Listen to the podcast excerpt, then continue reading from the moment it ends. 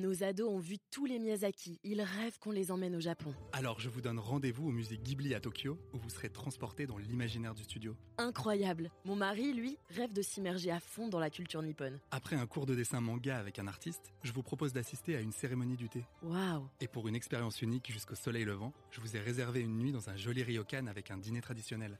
Je nous y vois déjà. Avec Marco Vasco, ne rêvez plus, vivez votre voyage l'esprit libre. Au rendez-vous sur marcovasco.fr pour imaginer votre prochain voyage sur mesure.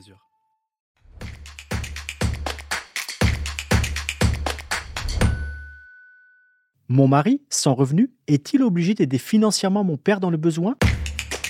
Vous écoutez un podcast imaginé par Le Particulier, le média de référence pour mieux connaître vos droits au quotidien. Aujourd'hui, nous répondons à la question de Monique, dont le père dispose de faibles ressources. Elle se demande si son mari, lui-même sans revenu, est tenu de l'aider financièrement. Alors à vos droits? Prêt Partez La règle est la suivante. Les enfants doivent venir en aide à leurs parents dans le besoin. Les gendres et les belles-filles sont également tenus d'une obligation alimentaire à l'égard de leurs beaux-parents lorsqu'ils sont démunis. Cette obligation est réciproque. Autrement dit, les gendres et belles-filles dans le besoin peuvent eux aussi faire valoir une créance alimentaire à l'égard de leurs beaux-parents. Toutefois, ces dispositions s'appliquent uniquement pour les couples mariés, pas pour les partenaires de Pax ni les couples de concubins. Pour ce qui vous concerne, Monique, bien que votre mari soit légalement tenu d'une obligation alimentaire à l'égard de son beau-père, votre père donc, il n'aura pas à lui verser de pension dans la mesure où il est sans revenu. En effet, l'obligation alimentaire étant personnelle, seules ces ressources seront prises en compte par le juge aux affaires familiales pour fixer le montant de la pension. Les vôtres ne seront pas prises en compte pour déterminer s'il doit intervenir pour aider son beau-père, peu importe que vous remplissiez une déclaration d'impôt commune et que vos propres revenus soient importants.